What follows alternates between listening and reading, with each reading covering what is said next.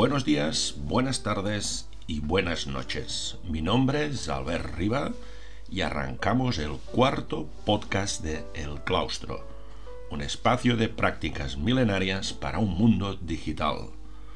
Un espacio de pausa en un día a día tan acelerado, un espacio para compartir y para abrir nuevas puertas a nuevos aprendizajes actuales o milenarios que nos ayuden a convivir mejor en un entorno tan acelerado como el actual. En el podcast de hoy hablaremos de la fricción versus suavidad. Hablaremos de cómo pasar de la fricción del día a día a la suavidad tan necesaria y que tantas veces anhelamos.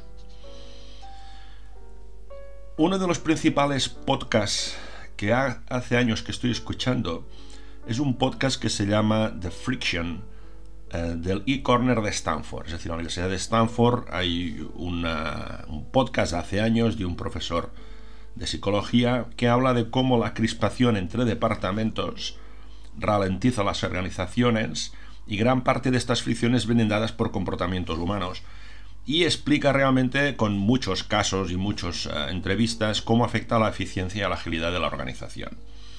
Fíjense que uno de los principales topics, digamos, es la fricción, es decir, aquello que ralentiza. Por otro lado, creo que está lo que es la suavidad que hallado, he descubierto en la vida monástica. Entendiendo por suavidad un entorno con poca fricción, nunca diré que no existe en ningún lugar, en que esa fricción busca herramientas, pautas, virtudes, eh, procesos que nos ayuden a convertir esa fricción en agilidad, eficiencia, con lo que al final acaba generando bienestar. O sea, no te quemas tanto debido a esa fricción. Pero quiero hacer un matiz que, que no me cansaré de repetirlo. No se trata de hacer de nuestras empresas unos monasterios. No se trata de eliminar del todo la fricción existente, para nada. Se trata de ganar algo de suavidad paso a paso y ganar esa suavidad suavemente, no forzada. Por eso recuerden lo que dije ya en podcasts anteriores, esto va de vasos comunicantes y de dualidad de espacios. Tener dos espacios distintos en el que poder tener distintos entornos. A lo mejor en uno habrá más fricción, en el otro más suavidad. Iremos compaginando entre ambos. Así pues, si os parece, vamos a entrar en materia y explicar conceptos relacionados con la fricción y la suavidad y cuáles han sido los aprendizajes o claves que me he llevado en mi día a día. A nivel de conceptos a tener presentes, vamos a definir fricción. Si vamos a la Real Academia Española de la Lengua, nos dice que fricción es roce de dos cuerpos que entran en contacto pueden ser dos personas que entran en contacto por una discusión, por una operación o lo que sea, ¿no? Cualquier contacto. Normalmente esta fricción suele ralentizar a la organización y suele ralentizar a la persona. Con lo cual ya ven dando vueltas a la empresa, ¿eh? es decir, eh, la ralentización hace que la empresa sea más ineficiente. Por fricción entiende desavenencia entre personas y colectividades. O sea, aquí hablamos de muchos problemas de estos vienen dados por comunicación o por formas distintas de ver las cosas. Con lo cual podríamos decir que esta fricción, si la llevamos al mundo de la empresa, podríamos decir que además de las fricciones que nos genera este entorno tan acelerado, buca, como lo queramos llamar, podemos decir que la fricción requiere esfuerzo, porque tienes que mover eso que se ha quedado encallado. La fricción nos puede llegar a detener y dejarnos parados, paralizados. Y la fricción casi siempre suele generar problemas. Evidentemente ese problema lo podemos convertir en una oportunidad, pero lo que genera es un problema. Con lo cual, si juntamos todo esto, veremos que la fricción afecta a la eficacia, a la eficiencia y a la agilidad de las personas.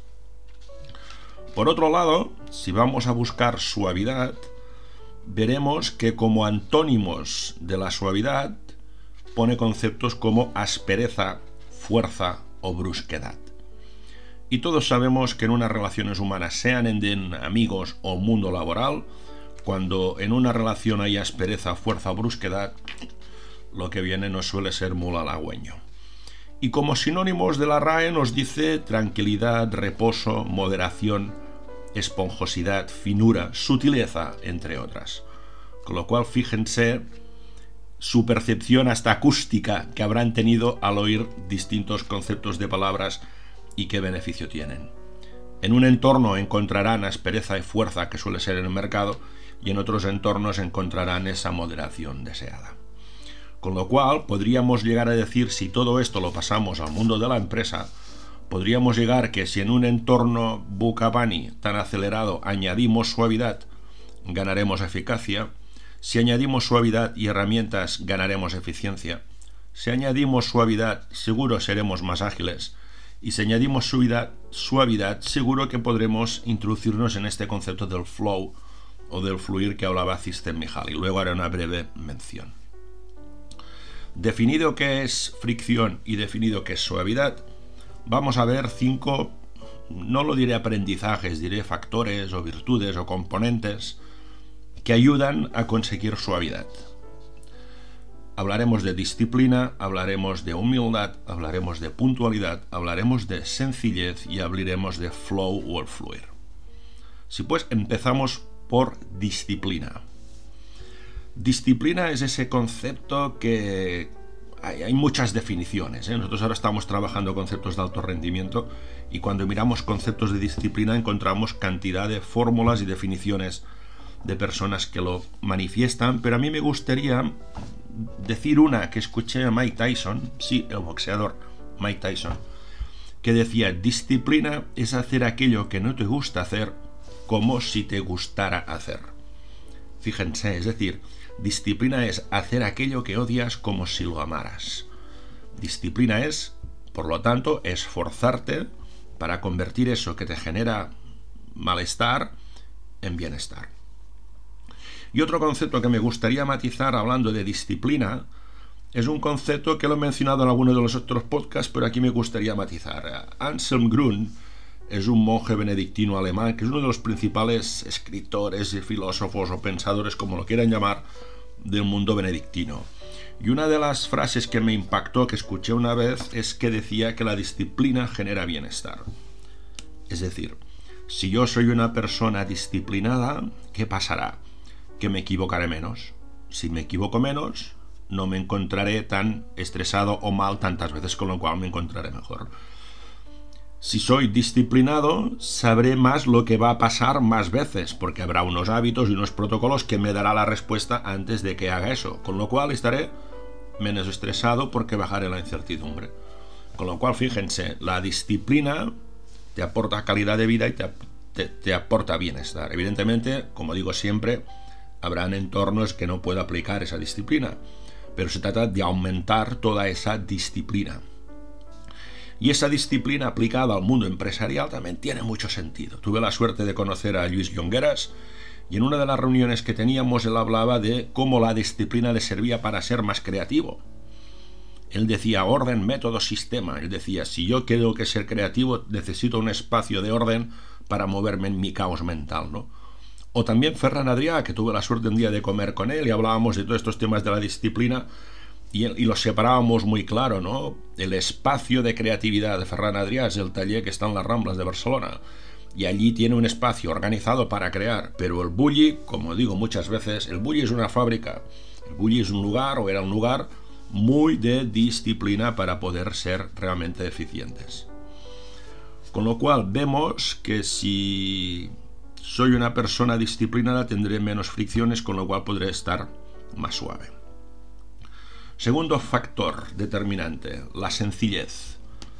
Sencillez, queridos y queridas, no quiere decir escasez. Quiere decir que haya lo justo necesario, va muy ligado con la austeridad.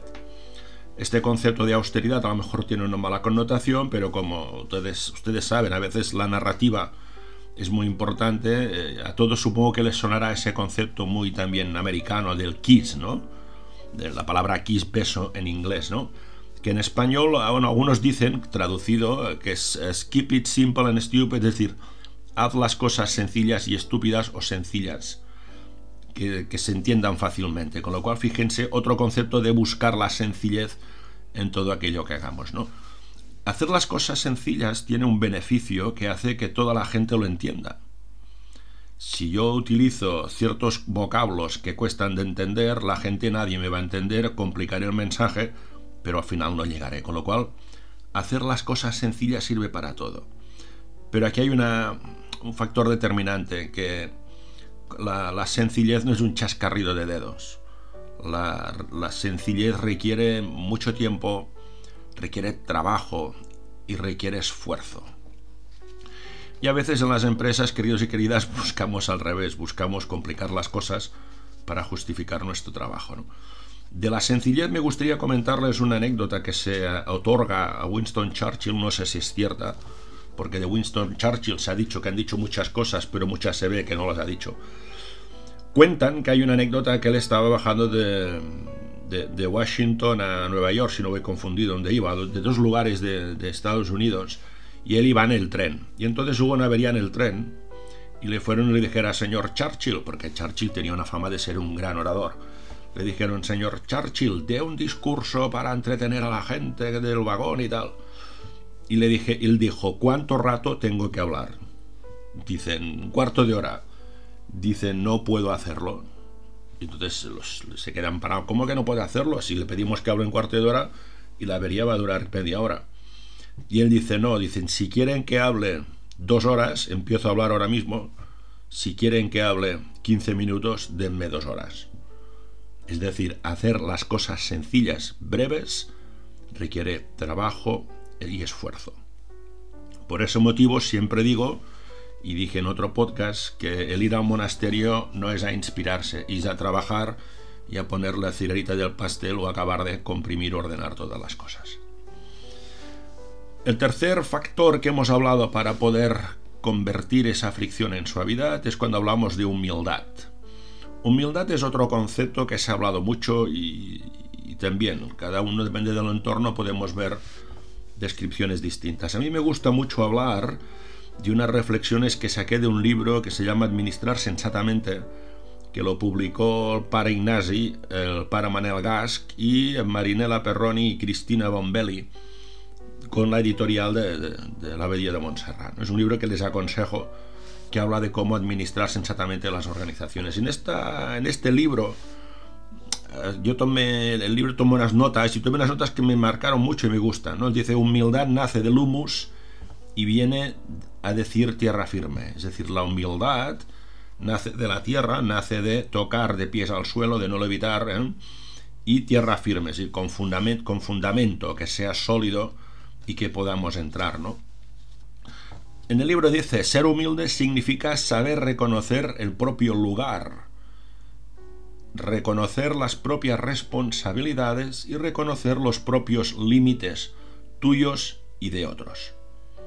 Esto es muy importante, es decir, saber cuál es mi lugar, mi lugar es este, voy a respetar ese lugar y qué responsabilidades me implican en este lugar, es decir, cuál es eh, si fuéramos en empresa hablamos de cuáles son mis job description, ¿no? cuáles son mis funcionalidades en la empresa y saber mis propios límites, ¿no? ¿Qué pasa? Pues que todos ustedes lo sabrán en muchas empresas, ¿no? Trabajan con silos, ¿no? Todos con estancos separados, no se interconectan o cuando se interconectan es para discutirse o para generar fricción en la organización. Con lo cual, fíjense, ¿eh? yo no puedo ser eh, eficiente si no tengo, busco trabajar mi humildad para saber mi espacio y no invadir los de los otros. ¿no? Por eso, eh, y también como dijimos en otro podcast, la obediencia no es problema, saber a quién obedezco y cuál es responsabilidad. ¿no? Con lo cual, fíjense, la humildad relaciona en todo. ¿no? Y otra parte que comenta en el libro que me gusta mucho es decir, la humildad está estrechamente ligada con la buena educación. Repito, estrechamente ligada con la buena educación. Es decir, eh, una persona educada suele ser humilde. Una persona educada sabe que tiene que aprender continuamente. Una persona educada y humilde sabe que no es más que tú. Sabe que a lo mejor sabe más o menos que tú, pero no es más que tú. Y si esta humildad la aplicamos al mundo empresarial, ¿qué nos encontraremos? Que vivimos en una sociedad que dicen que no se puede tener ego, que el ego, que el ego, que el ego, ¿no? Y esto yo siempre he discrepado porque creo que digan lo que digan, todos tenemos ego. Todos. Lo que pasa es que la humildad o la gestión de ese ego es lo que la gente sabe o no sabe hacer. Lo que está claro es que en un entorno de, fricción ese ego se desmarcha en un entorno de suavidad, en silencio, en soledad y con una disciplina, aprendes a intentar moderar o conocer ese tempo y ese ego. Cuarto punto, la puntualidad. La puntualidad, en mi casa mis padres siempre han sido unos obsesionados de la puntualidad. Hasta mi padre, si quedabas a las nueve, él te esperaba un cuarto de hora antes y cuando llegabas a las nueve, hasta que decía que habías llegado tarde, ¿no? Puntualidad es llegar cinco minutos antes y esperarte fuera para entrar tranquilo, tranquilo a las nueve. Puntualidad, queridos y queridas, no es llegar a las nueve nervioso y entrar a la reunión a las nueve. Eso ya es fricción. Puntualidad es llegar cinco minutos antes, esperarte y entrar tranquilo y preparado para esa reunión. Puntualidad es si llegas mucho antes, esperarte o avisar, decir, oye, ya he llegado, me espero. Puntualidad reduce el estrés y hace más suave todo aquello que vas a hacer. Lo que pasa es que la puntualidad requiere, también como todo, esfuerzo. La puntualidad reduce el estrés y hace que todo sea más suave. Si eso lo aplicamos a la empresa, ¿se imaginan la puntualidad en empezar las reuniones cuando toca? ¿Se, ¿Se, imaginan acabar las reuniones cuando toca? ¿Se imaginan enviar los informes previos para que esa reunión sea más eficiente? ¿Se imaginan que las reuniones duran lo que están planificadas? Y allí, queridos y queridas, hay unos beneficios de eficiencia muy importantes a convertir esta fricción de la reunión en una suavidad. Y el quinto, el flow de System Mihaly. No entraré en profundidad en analizar el tema, ya lo hablaremos otro día o les invito a que busquen por internet. Aquí solo les diré que el hecho de fluir, que a veces se habla de fluir, fluir no es estar y levitar a dos pies del suelo. Fluir es, como decía Mihaly, que era un psicólogo croata, afincado en Estados Unidos, que él analizó los deportistas al llegar al alto rendimiento. Y él decía que fluir era alinear el nivel de reto que tienes entre manos con tu nivel de capacitación. Es decir, si yo tengo un reto muy elevado y tengo poca preparación, posiblemente no fluiré. Si yo tengo un nivel de reto elevado y tengo capacitación, voy a fluir. Con lo cual, fíjense, yo no puedo fluir si no tengo puntualidad, si no soy disciplinado, etc. etc, etc Con lo cual, si queremos fluir, apliquemos todo lo que hemos estado hablando y, sobre todo, ubiquemos retos y formación a nuestra gente para que pueda fluir. En resumen, disciplina, sencillez, humildad, puntualidad y fluir. Cinco claves o cinco factores que nos ayudarán a convertir esa fricción en gran parte en suavidad. En cada podcast intentamos explicar pequeños ejercicios o prácticas para que puedan intentar aplicarla en su día a día eh, y, ahora que estamos creando estos podcasts y estoy compartiendo podcasts con directivos y amigos para que me den su feedback, en alguno de ellos mi buen amigo José Antonio de Miguel me dijo, ostras, a ver si puedes preparar algún descargable para que esas prácticas o ejercicios los pueda hacer más a menudo, con lo cual tomamos esa nota y algo trabajaremos, pero para hoy, como pequeños ejercicios, les invito a que hagan dos cosas que hago yo en los monasterios y algunas las he interiorizado.